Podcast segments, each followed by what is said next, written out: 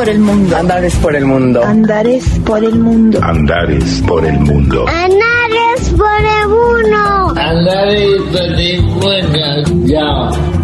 Andares por el mundo. Es un programa de radio dedicado a la difusión de la danza inclusiva y de la accesibilidad en el arte. Idea y conducción, Claudia Gasparini. Edición, María Elvira Grillo. Andares por el Mundo, una producción de Fundación Fábrica de Artistas. Hola, hola, acá estamos de nuevo en Andares por el Mundo, en un programón desde Perú. Nuestro segundo viaje a Perú, a conocer a una artista que venimos persiguiendo hace rato. Nos costó el encuentro, disponer del tiempo para estar en el programa porque estaba estrenando una obra, ni más ni menos. Anabeli Pajuelo Valdés ya estrenó su obra, Astrágalo, y por suerte la tenemos con nosotras acá para conversar. Ella dice en una parte del programa, de su obra, habla de sí misma y dice, hoy con casi 50 años de edad, 21 cirugías, dos hijas, una escuela de arte fuera de la ciudad, una labor independiente de gestión, teatro y máscaras. Estoy parada en medio de un escenario, con el corazón en la garganta, a flor de piel y con miedo. Y así, y así vamos a recibir a esta artista hermosa. Bienvenida a Andares por el Mundo, Anabelí Pajuelo Valdés.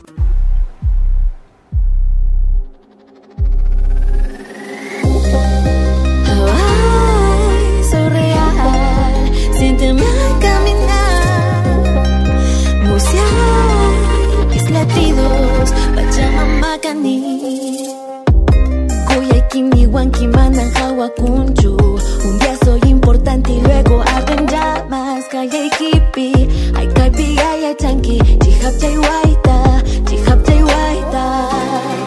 Lamentarás lo que hiciste,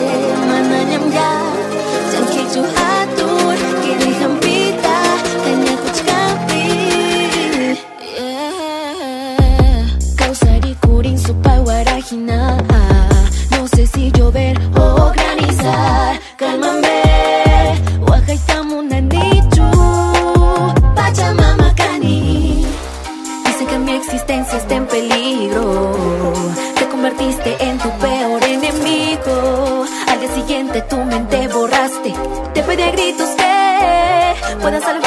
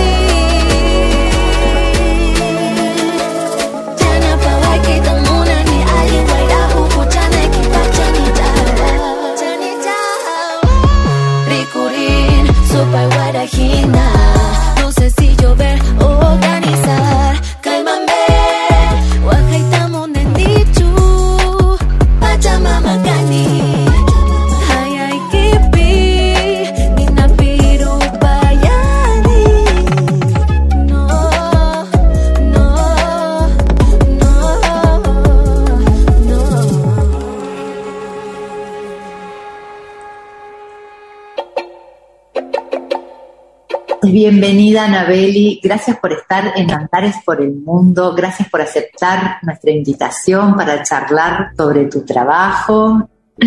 Muchísimas gracias por la, por la invitación. De verdad es, es, este, es un honor. Es un honor estar en esta, en esta plataforma comunicada contigo, con ustedes.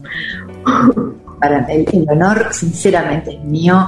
He estado siguiendo todo el proceso de tu trabajo en las redes debido a la distancia que nos separa y la verdad es que es un privilegio. Vamos a hacer ya de entrada esa recomendación. Pasen a visitar las redes de Anabel. Te cuento que la idea es que viajemos un poquito a los lugares en donde suceden los acontecimientos, donde están las personas que, que entrevistamos, que los hacen suceder. Entonces, te voy a pedir que por favor nos cuentes dónde estás, cuál es tu ciudad y que nos lleves a pasear por ella, por favor. Bueno, yo soy Anabelí Pajuelo Valdés, soy peruana, eh, peruana y provinciana, que soy de la interior de mi país, de una ciudad llamada Huancavelica. Y vivo actualmente en la capital, que es Lima. Es una ciudad mm, llena de muchísima humedad y, de muchísimo caos también. Solemos decirle la ciudad con el cielo panza de burro, porque es muy gris, muy, el cielo es muy gris, es permanentemente gris. Solamente en, en la época de verano, que es como unos dos mesecitos y un poquito más, es que el cielo se pinta un poco mejor, un poco de un celeste más, más este, digamos, con, con carácter. Pero en general es, es una ciudad bastante fría, este es un país bastante centralizado, así que todas las oportunidades, todo se concentra en la capital, en todo sentido de la palabra y también es una capital, es una ciudad donde divergen todas las culturas, todas las ciudades, todas las, las, las, las posibilidades en términos de, de, de, migración y todo, porque este país ha sufrido pues una, una debacle enorme con el tema del terrorismo en las épocas de entre los 70, 80 y 90. Así que hay una migración muy grande hacia la ciudad a partir de esta época, pero sobre todo también porque la cantidad de posibilidades en términos de todo, de desarrollo, de estudios, de profesión, de trabajo, está en la capital. Así que la capital va creciendo en toda su periferia de manera desorbitada y caótica y se va convirtiendo en una ciudad de todas las sangres. Entonces, bueno, yo también soy migrante, soy provinciana y vivo en, esta ciudad haciendo parte también de, de todo ese tejido de todas las sangres. Gracias. Qué situación que vivimos en general en casi todos nuestros países, ¿no? Esta centralización. Andantes, eh, un grupo patagónico de la provincia de Neuquén. La radio tras de la que salimos está en Salta, a 2.000 kilómetros, una ciudad de la otra sí a 2.000 kilómetros, todo del interior y, y cuesta mucho, sí, armar y generar y sobre todo sostener cuando estás lejos de la capital. Nos pasa también al ir eligiendo a veces las entrevistas y para ir alternando, pero es cierto que eh, en la mayoría de, de, los países las actividades surgen o se promueven y se sostienen en la capital. Así es. Bueno, y sumado a eso, también tiene que ver el tema de la pandemia que ha abierto una enorme realidad en términos de brechas, ¿no? Sociales, económicas y ahora la tecnológica, ¿no? Que abre toda una, una realidad que es inminente, el tema de la, de la brecha y las posibilidades para con los grupos minoritarios o los grupos de provincia o del interior del país y la poca accesibilidad que tienen a una educación digna, por ejemplo, ¿no? Este, y la brecha tecnológica, pues lo, lo único que ha hecho es agudizar esta, esta enorme problemática. Acá, por lo menos acá en, en, Perú, eso es terrible. Mira, por ahí son, son situaciones, por un lado esas y por otras aquellas en las que la tecnología, como nos ha pasado en el grupo de trabajo, al contrario, nos ha permitido, para algunos, ¿no? Ha permitido la posibilidad de acceder a, a espacios y actividades que en la presencialidad no, no hubieran podido. Sí, sí, o sea, hay pro y contras, siempre. Siempre, siempre. Pero bueno, quiero ir entrando a tu trabajo, quiero que nos cuentes, por favor, vamos a partir, si te parece, de, de tu último trabajo y de ahí en más vos nos irás llevando por los caminos eh, que has ido recorriendo para llegar hasta ahí. Bien, bueno, eh, yo acabo de pasar por un proceso, por un parto en todo el sentido de la palabra. He tenido la perla, la perla. Eh, digo la perla porque es, es una historia a la cual he recurrido bastante últimamente y que tiene que ver con la misma historia o el mismo símbolo de la perla, que es la herida que, que transita la ostra, ¿no? Una, una ostra genera una especie de baba para curarse de las astillas que la arena va haciendo en su interior. Entonces, al curar esta herida, vas fabricando la perla y, cada perla es el producto final de una ostra que ha logrado curar esa herida. Entonces, este, esta es el astrágalo. El astrágalo es el proyecto escénico y testimonial que, que fui construyendo digamos que desde hace bastantes años lo tenía escrito y guardado en una gaveta, lo escribí en el 2016 y es un trabajo testimonial que recoge eh, varios episodios puntuales de mi vida desde la infancia y que tiene que ver con, con las constantes operaciones y, y, los distintos episodios que he vivido como una mujer es, eh, eh diversa, como una mujer con una condición de, de, de discapacidad motora y he sido operada desde los dos años de edad. Entonces, eh, cada escena plantea un poco también la simbología del astrágalo. Hace 30 años, en una de mis visitas médicas, me diagnosticaron eh, que el astrágalo estaba en estado de necropsia que ya no me iba a servir más y que en algún momento yo tenía que lograr fijar el, tobillo, pasar por una artrodesis para que eh, deje de doler y deje de, de raspar el hueso, ¿no? Entonces yo decidí hace 30 años de que no iba a, operarme y, e iba a defender la poca movilidad que tuviese porque amaba el espacio escénico. En ese entonces estaba transitando mi formación en Yuyascani y decidí no operarme, decidí yo voy a aguantar el dolor, lo que haga, lo que sea que sea necesario, porque yo quiero seguir trabajando con esta movilidad que tengo. ¿Qué edad tenías cuando tomaste esa decisión? Un poco más de 20 años.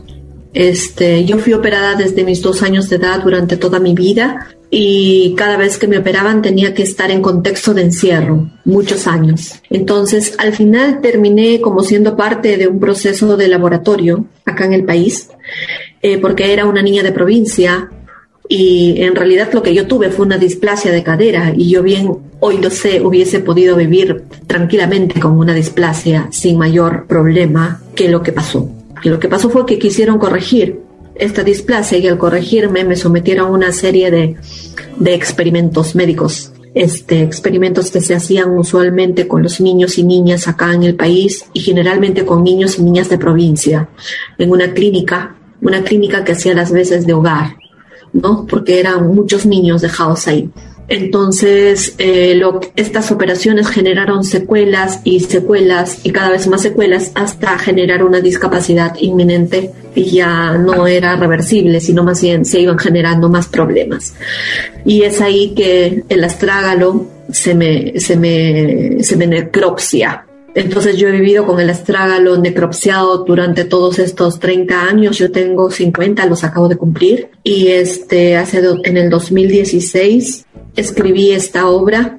El astrágalo es un huesito que queda entre el tobillo, al final de la tibia y el peroné y antes del tarso, y permite que podamos mover el pie, que lo podamos articular, flexionar y, jugar todo lo que queramos con él. Eh, la particularidad este, de este hueso es que tiene seis lados y que es el abuelo, digamos, o el ancestro del dado moderno, porque en la antigüedad se utilizaba como una ficha de azar. Entonces, eh, la obra tiene estas seis escenas que alude a esta ficha de azar. Finalmente todos somos parte de un destino, de un azar, ¿no? Nuestras vidas son un azar y todos cargamos con un astrágalo física o simbólicamente, todos tenemos nuestro astrágalo ahí doliente, perturbando, pero finalmente allí, latiendo y recordándonos que, estamos vivos, vivas. finalmente esa es también el, la gran enseñanza del dolor, ¿no? O sea, eh, la gran enseñanza, la gran lección y la gran paradoja de un proceso de dolor. Entonces, pues yo escribí esto y en el contexto del de encierro el año pasado, en verano, mis hijas, tengo dos hijas, eh, mujeres, una de 22, 3, acaba de cumplir 23 y una que acaba de cumplir 14. Eh, dejaron la casa y yo, al verme a mis 49 años en el nido vacío, sin hijas y con este y con este pendiente personal acumulado, dije, bueno, hay que hacer algo, hay que hacer algo antes de que sea tarde. En medio de la pandemia, boté todos los muebles y empecé a bailar después de más de 17 años. Justo eso te iba a preguntar, si vos en todo, durante todo este proceso te habías estado bailando, haciendo actividades artísticas. No, habías yo, yo paré, paré porque retomaste en esta etapa. Sí, yo estuve en, en Yuyascani, que fue, yo tengo una formación independiente, porque cuando yo intenté postular de manera académica, o sea, de manera formal, a una posibilidad formal, universitaria, académica, me negaron el acceso por la pierna. Otro tema, ¿no? También, eh, que los estándar, los espacios artísticos, es algo que si uno lo, lo dice, suena como y sin embargo es algo muy real. Tenemos es real. O sea, las personas, los, las artistas profesionales con discapacidad no tenemos posibilidades este, profesionales en términos académicos, lugares accesibles, o sea, lugares de formación. Se piensa que el arte en general es como una terapia para nosotros. ¿Me entienden? Entonces no, no es que se nos vea muy en serio, se nos tome en serio. Entonces tenemos que plantarnos y, defender nosotros mismos nuestros espacios. Entonces yo tengo una formación autónoma, independiente, tuve la, el gran orgullo y posibilidad de formarme con Yuyascani, pero al fin y al cabo es una formación independiente que no me otorga un papel un título que, pueda darme, digamos, una estabilidad laboral en mi país. Así que yo no tengo planillas. Entonces lo que yo hice es que terminando Yuyascani, entré a ser parte del grupo independiente de Teatro Ópalo, donde he actuado, pero muy pronto empecé a hacer gestión y producción. Y mis compañeros como en todo Latinoamérica y casi todo el mundo, adolecemos los artistas de espacios para la producción. Deseamos productores, con todo nuestro corazón. Entonces yo ponía la pasta y ah, Anabelí es buena para esto, Anabelí hace producción. Entonces me sacaron del escenario y, comencé a hacer producción este, con todo el amor del mundo, además, porque es algo que me gusta. Me gusta producir. Qué bueno, porque no es nada fácil. No. Bueno, pero estábamos ahí donde estabas botando tus muebles.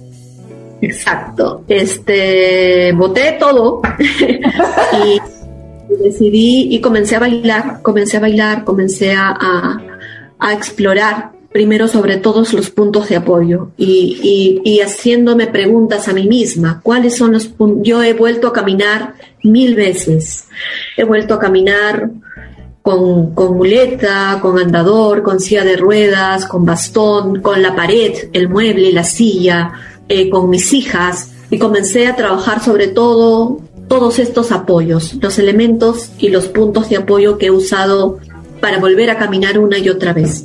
Y son estos puntos de apoyo el gran impulso o el gran inicio de comenzar a abordar el espacio escénico. Transformé mi casa en el espacio escénico y ahí comenzó todo esta, este universo, digamos, de exploración, de investigación. Eh, llamé a una de mis niñas. Eh, eh, es importante mencionar que yo soy directora de una escuela de arte en la periferia norte de esta ciudad. Y esa es una otra de las grandes cosas que de alguna manera me ha sostenido y me ha impulsado y me ha y me permite seguir adelante también. A la par de Ópalo yo fundé Ukiai, que quiere decir juega en vocablo quechua, y hoy en día Pugillay tiene 18 años, es una escuela inclusiva de arte para niños y niñas en la periferia y una de mis niñas, hoy en día bailarina profesional, es quien me ha acompañado este, en este viaje. Eh, cada semana ha venido y me ha ido asesorando, apoyando, ayudando a ir recuperando mi, mi cuerpo, mi estar, mi centro, mi energía, mis puntos de apoyo, o sea, ya de manera más canalizada, más profesional. He tenido ese apoyo. Ahora volvemos, ¿no? Pero qué logro inmenso poder haber gestado un espacio de arte que, que sea inclusivo, que existe hace 18 años. Sí, sí. Y tiene hoy en día cuatro promociones de jóvenes eh, ya egresados. La idea es no formar artistas, la idea es formar buenas personas, buenos seres humanos que, que, aporten a una sociedad más inclusiva, más solidaria, más justa, ¿no? Y bueno, porque hay ese, digamos, como un corazoncito en medio de, entre comillas, la nada, porque así se le llama siempre a los contextos periféricos, los contextos de tierras o de, o de, o de comunidades emergentes. Nada real, de que no hay espacios artísticos que admitan personas con discapacidad, que tengan una, eh, una perspectiva de inclusión. De esa nada al, a la realidad de crearlo. Eso me parece que ha sido un trabajo fantástico de tuyo, de, tu equipo. Pensaba en eso, cómo pudiste ir armando esto de, de, lo que no había o de lo que parecía no existir, pudiste irlo armando y creando seguramente con otras personas, que es un poco lo que de alguna manera vuelve a aparecer ahora cuando contás el proceso de la obra, ¿no? Eh, esto, me voy, voy encontrando los apoyos, los los, rescato y los devuelvo en arte. Sí, y bueno, en este proceso mm, ha sido fundamental el, trabajo de investigación con mis elementos de apoyo. Cada uno tiene un nombre. Este, quiero detalles de todo eso. el andador es la chavela. Este, eh, y cada una tiene su propia belleza, sus propias posibilidades, eh, eh, me permite volar de, manera muy, muy puntual, ¿no? a partir del juego, a partir de la danza, a partir del disfrute, entender también que cada uno de los elementos de apoyo son como un universo de posibilidades, pero también de limitaciones. Entonces ahí yo abrí de alguna forma este vuelo en las redes. Yo que generalmente era un perfil bajo porque yo de verdad eh, soy una persona bastante tímida, decidí un día comenzar a compartir un baile y luego otro, otro día otro y así y así.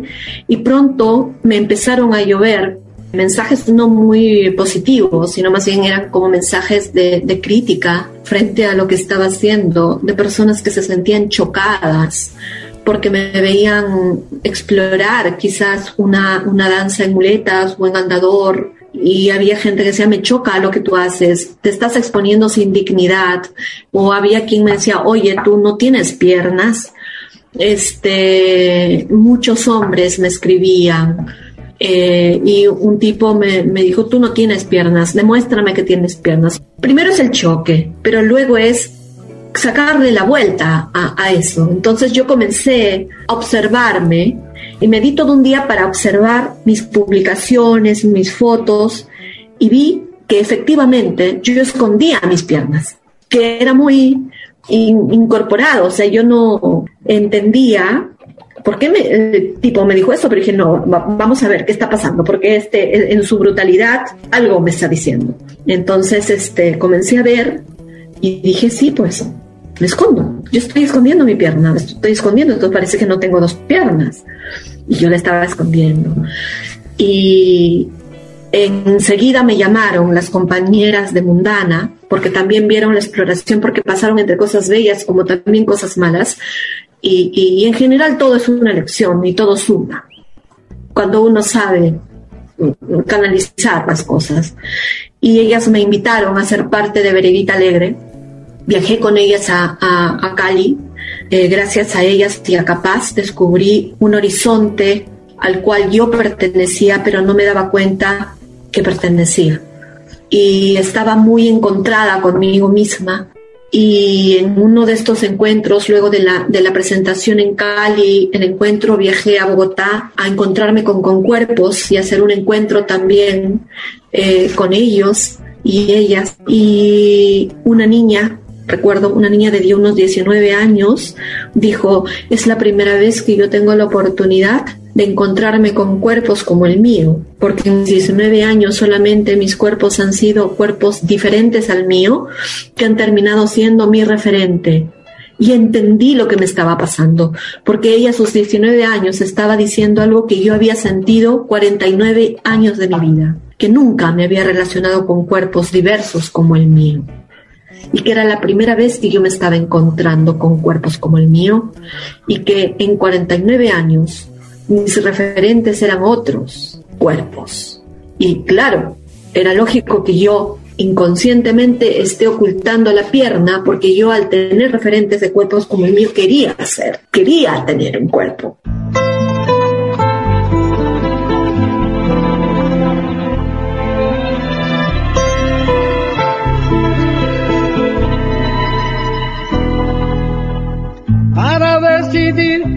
Sigo poniendo esta sangre en tierra.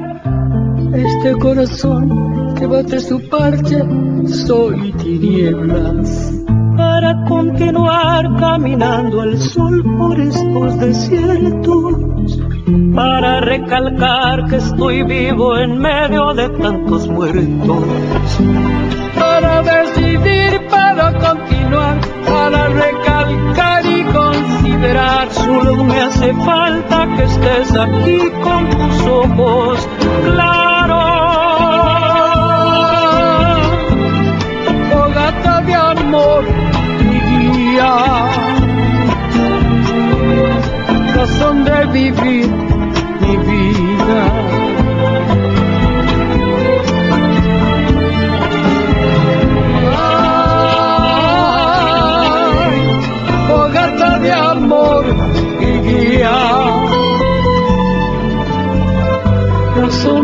Mi vida.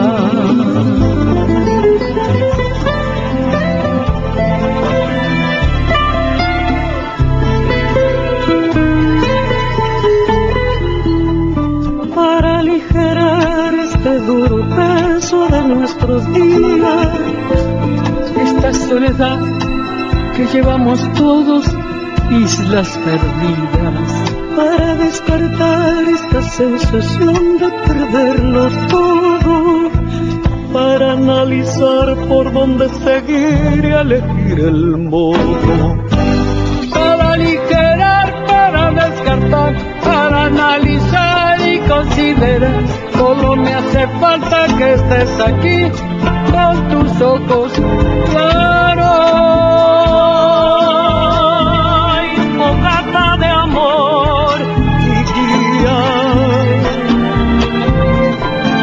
De vivir mi vida.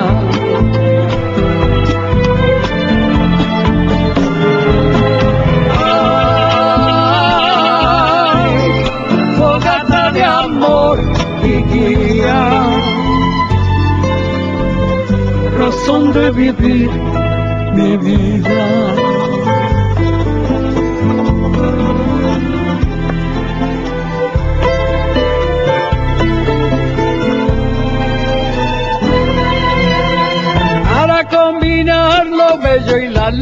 sin perder distancia. Para estar con vos sin perder el ángel de la nostalgia.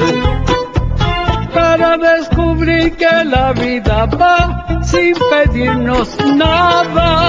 Y considerar que todo es hermoso y no cuesta nada. Para combinar, para estar con vos, para descubrir y considerar Solo me hace falta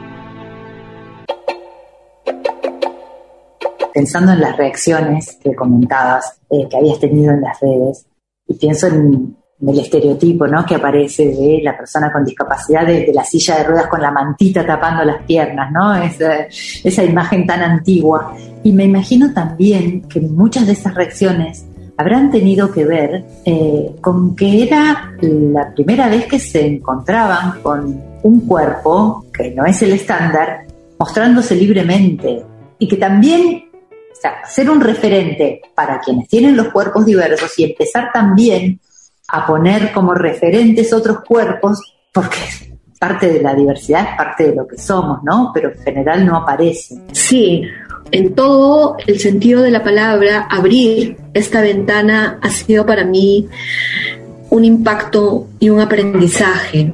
Y ha sido también un permanente, lo es aún, un permanente cuestionamiento de mi propio país, de mis propias posibilidades trascendiendo ya a, una Anabelí que, empieza a mostrarse con una búsqueda personal puntual, entendiendo hoy en día que yo ya no soy yo, sino que represento a una comunidad que es civilizada históricamente. Entonces, otras de las cosas importantes que comenzaron a aparecer es este, este asunto y este encuentro con los elementos de apoyo, que en este país son pues absolutamente ortopédicos o clínicos o hechos para personas que acaban de tener un accidente. Más no. Estandarizados también, ¿no? Ninguno tiene en cuenta la particularidad de cada la persona que los vaya a usar no están hechos para personas que vivimos con una condición específica y que pueden ser totalmente parte de nuestra identidad, de nuestra personalidad, de nuestro estilo. O sea, ¿por qué no una muleta de un color sugerente, sensual, sea una silla de ruedas? No hay sillas de ruedas, por ejemplo, para bailar, no hay. No hay sillas de ruedas profesionales para la danza, este, todos son aparatosos, todos te, te, te, cortan la movilidad, la dignidad, la accesibilidad, la autonomía. Entonces yo me mandé a traer a la Paula desde Brasil, que es mi silla de ruedas morada, bellísima. Me, me, saqué la mugre con ella también en cuanto la comencé a, a utilizar. Este, pero claro, o sea, porque la tuve que traer desde allá porque acá no hay, acá no existen. Igual mis muletas canadienses me las trajeron, mi hermano me las envió desde Canadá, que es otro tipo de, de, de muleta, con una serie de mecanismos que me permiten bailar, bailar de manera segura, explorar, moverme de, otras formas. Pero acá esas cosas no hay, no existen elementos que te den múltiples posibilidades, no existen. Como, como tampoco no existen distintas dinámicas en, mismas, en las mismas calles, las rampas, los, los servicios, o sea, todo en general es muy difícil. Nuestras compañeras, compañeros, los recursos eh, que hacen es estunearlas, eh, pintarlas y, transformarlas en, intervenciones del espacio. Parte de todo el trabajo tiene que ver también con de alguna manera pintar las muletas, pintar la silla, adornarlas, porque es la única forma de volverlo también como personal, de, de apropiarse también, ¿no? La posibilidad de tener algo hecho para tu cuerpo. Sí, yo recién estuve en un encuentro de líderes y este y uno de ellos me, me, me dijo, oye, me, me, llamó muchísimo la atención cuando te referiste a, tu andador como la Chabela o la Paula o Tatal o el Guligi. Me, me hizo bastante gracia, pero luego me, me trajo a la mente, tengo mi suegra con cáncer que tiene un aparato que tiene que utilizar y que es movible y le ha llamado el Toby. Y este aparato además ha desarrollado toda una serie de, mecanismos y, casi una tesis, porque el Toby ahora es como un aparatito personalizado este, para niños y niñas con cáncer que tienen muchas cosas divertidas. Entonces, ¿por qué no personalizar los distintos elementos con los cuales tenemos que transitar o vivir? ¿Por qué no darles una personalidad? ¿Por qué un niño o una niña no puede tener una silla brutalmente divertida? O sea, ¿por qué no? Si, si con eso va a vivir. Entonces siento que hay un terreno muy, muy potente, potencialmente potente en todo sentido, que no, se, que no lo estamos pensando, que no lo estamos pensando. Acá en el Perú, por ejemplo, no hay una sola modelo en una pasarela que tenga discapacidad. No, me puse a preguntar a alguna gente y nada, no hay. Entonces, ¿por qué no abrir posibilidades diferentes donde podamos naturalizar nuestra condición y devolvernos la dignidad que tenemos, ¿no? O sea, ¿por qué no? También en Astrágalo, o sea, el encuentro entre el público y Astrágalo siempre ha sido un, enorme eh, eh, eh, estar a flor de piel, tanto para el público como para, para mí también en el, astrágalo se han unido mis hijas que ayudan a contar la historia también y esta travesura maravillosa este, es responsabilidad de mi, de mi hermano y director Jorge Villanueva quien, quien dijo, va, que entren las chicas, ¿no? Y ahí están las chicas cantando y alcanzándome la muleta y llevándose el andador y pa, pa, pa, y entrando a una dinámica testimonial donde también ellas terminan siendo esos, esos puntos de apoyo fundamentales en mi vida. Entonces, este, y claro, es un terreno de, enormes alas. Alguien también dijo, y entonces estás trágalo y podemos ver ahí las muletas con las como utilerías. Y no, no, no son utilerías porque no son utilerías, las utilerías son otra cosa. Las muletas, los andadores, las silla de ruedas en este caso son mi extensión, son parte de mí.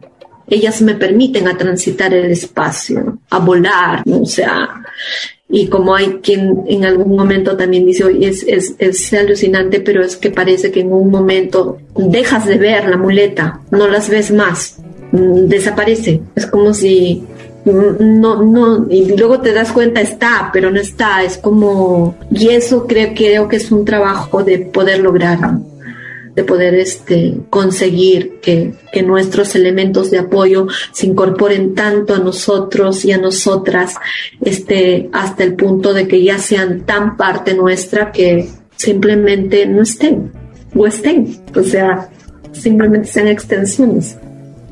depende de dónde quieras vos como artista en todo caso dirigir la atención a que también a que aparezcan o a que no, ¿no? Pero que no sea, claro, un objeto llamativo solo por el hecho de que es algo que no vemos en lo cotidiano. Claro, pero también en la calle, ¿por qué no? Por eso que, que, de pronto se vuelva algo como es, habitual para quien lo usa. Digamos, entonces, después en el escenario vos decidirás cuál es la relevancia que le quieras dar en cada momento, seguramente.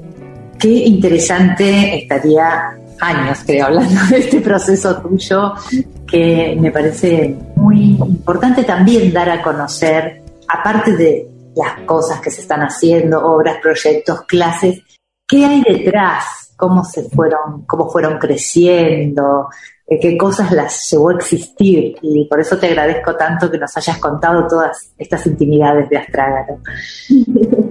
Bueno, cada uno de los elementos aparece en una escena determinada para ayudar a contar un momento específico.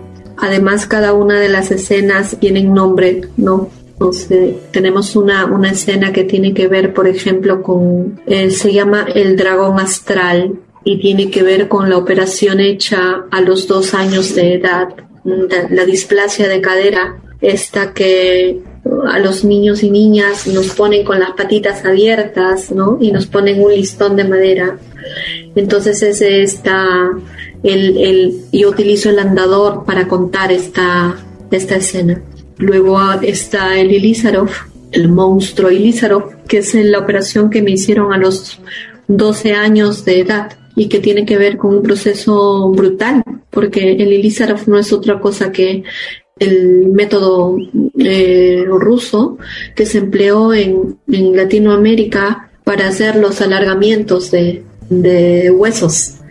Entonces a mí me lo hicieron cuando yo tenía 12 años de edad y eso lo cuento con las muletas canadienses, ¿no? Y así cada elemento va va ayudando a contar una escena particular entre texto, movimiento, danza y aludiendo también a un, a un texto que por momentos también puede ser muy, muy de humor. Eh, no caer en, en, el victimocentrismo, eso es muy importante, jamás hacerlo, sino más bien contar las cosas y naturalizar las cosas. Entonces, es, no es que el público también caiga en el abismo. Es, como es un proceso fácil, me imagino, porque hay que tener un equilibrio ahí para no quitarle lo, digamos, el peso que ha tenido, pero a la vez poder manejarlo, que bueno, que es lo que permite también el arte del escenario, ¿no? Sí, y yo creo que para contar una historia testimonial definitivamente hay que tener también una, buen, una buena contención, una muy buena dirección. Y yo creo que en este proceso mi, director ha sido pieza fundamental, es mi gran amigo de, de, años y años de vida, por lo tanto tiene un conocimiento y un entendimiento también de, de mi vida, de mi naturaleza y él incluso me ha ayudado a rescatar cosas que, que ni yo misma veía. Y eso es muy importante, la objetividad que tú tengas de frente también, porque, porque siempre es importante tener esta contención de fuera que te ayude a ir midiendo, equilibrando las cosas, porque si no hay, yo soy mascarera, sabes también, y yo trabajo mucho con la arcilla. Entonces, cuando tú trabajas con la arcilla o haces un modelado, hay un momento en que tú ya no vas a ver más entonces tú necesitas dejar el trabajo, irte a hacer cualquier otra cosa, pasear, el perro, o, ver el Facebook, y vuelves. Y cuando vuelvas, vas a ver nuevas cosas. Es lo mismo. Cuando tú estás metida en un proceso creativo, estás tan metida que hay un momento en que ya no ves más allá. Y te puedes quedar en un cuello de botella si no tienes una mirada fresca, distante, objetiva, que te ayude a limpiar la viruta o a decir, oye, ya, o sea, deja de llorar, o sea, quítale peso, va, va, tranqui. Eso es bueno, sobre todo para, para contar testimonios. Es muy importante, ¿no? Si no, se cae inevitablemente en los parajes del dolor y no queremos eso tampoco. Sí, es, es muy interesante seguirte en, este recorrido. Vamos a tener que ir terminando esta charla, pero no quiero que quedemos sin, que no te quede algo por ahí que vos digas, ay, esto me hubiera gustado contarlo, si tenés algo más que tengas ganas de compartir y danos por favor las redes para que vayamos a ver los videos, los procesos y todo lo que nos quedamos con ganas después de esta charla. Bueno, yo normalmente voy, voy, tengo pues mis páginas ¿no? Las de Facebook y la de Instagram, donde yo voy compartiendo mis procesos este, muy personales, pero también los, los procesos de danza, mis búsquedas. Y, y, bueno, en algún momento, mediante el Ministerio de Cultura acá en Perú, para quienes estén fuera, eh, se va a proyectar el astrágalo entonces esto lo estamos coordinando con Capaz, que es este, la productora que me ha acompañado y que es una organización maravillosa acá en el Perú que trabaja todo el tema de la inclusión y de los derechos culturales y los derechos de, nuestra comunidad. Eh, entonces eh, seguramente lo vamos a compartir por las redes también de mi organización de Ópalo, de Ópalo Teatro. Y Puyay, que también es mi escuela, tiene su propia eh, página. Y este y pues eso, ¿no? Esos son, digamos, mis canales. Bueno, ahí, vamos a estar entonces atentas para, para ver la proyección cuando esté y para difundirla, por supuesto. Muchísimas gracias de verdad por el, por la oportunidad, por la, por la posibilidad. Para mí es, sigue siendo un enorme aprendizaje poder, poder sentirme parte de una comunidad tan amplia. Este, eh, es para mí, es como encontrar también el, centro, siempre. Para nosotros es muy importante también compartir estas cosas porque eh, sabemos por la, por la red que, nos ha unido, las redes de danza inclusiva, por los espacios que compartimos, que hay muchísima gente en todo el mundo haciendo eh, actividades, intentándolo. Entonces también eh, ir compartiendo lo que hacemos, ir contando cómo nos fue, los caminos que fuimos eligiendo, eh, por ahí ayudan a quienes están en otro momento de este proceso. ¿no? Así es, sí. Bueno, y el astragalo se va a, Brasil en noviembre, así que... ¡Tremendo dato! Bien, ¿a qué lugar? Eh, nos vamos a Brasilia al Festival de Olinda el 24 de noviembre, del 24 al 27 de noviembre vamos a estar en Brasilia. Ya está comenzando a viajar, así que eso es buenísimo también. Ana Belí, muchísimas gracias por darnos este tiempo. Muchísimas gracias. Gracias. Chao.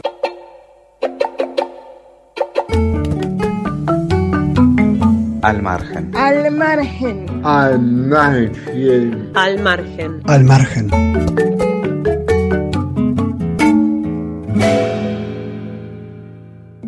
Todos los cuerpos pueden expresar una sensación y cada parte del cuerpo puede expresar todas las sensaciones.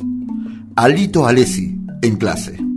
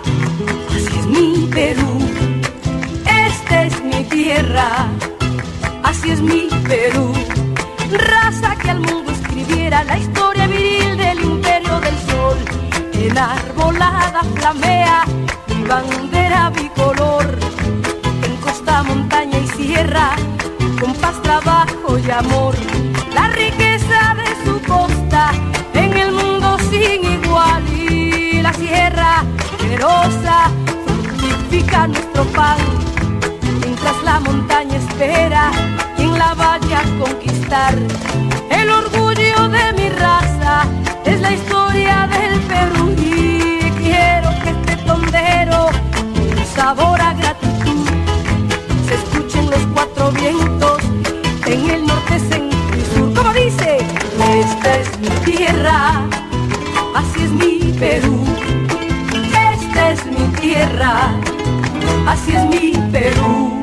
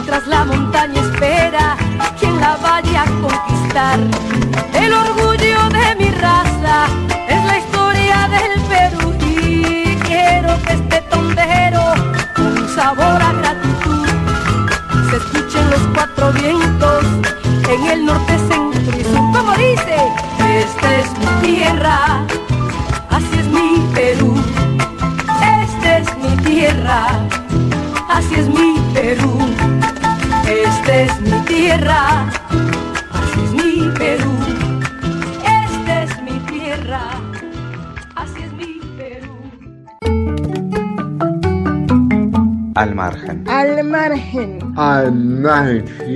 Al margen.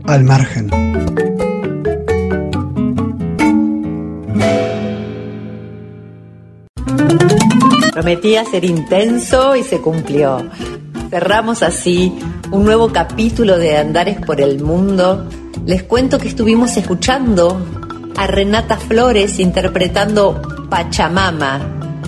Durante la entrevista escuchamos Razón de Vivir cantado por Mercedes Sosa y Lila Downs.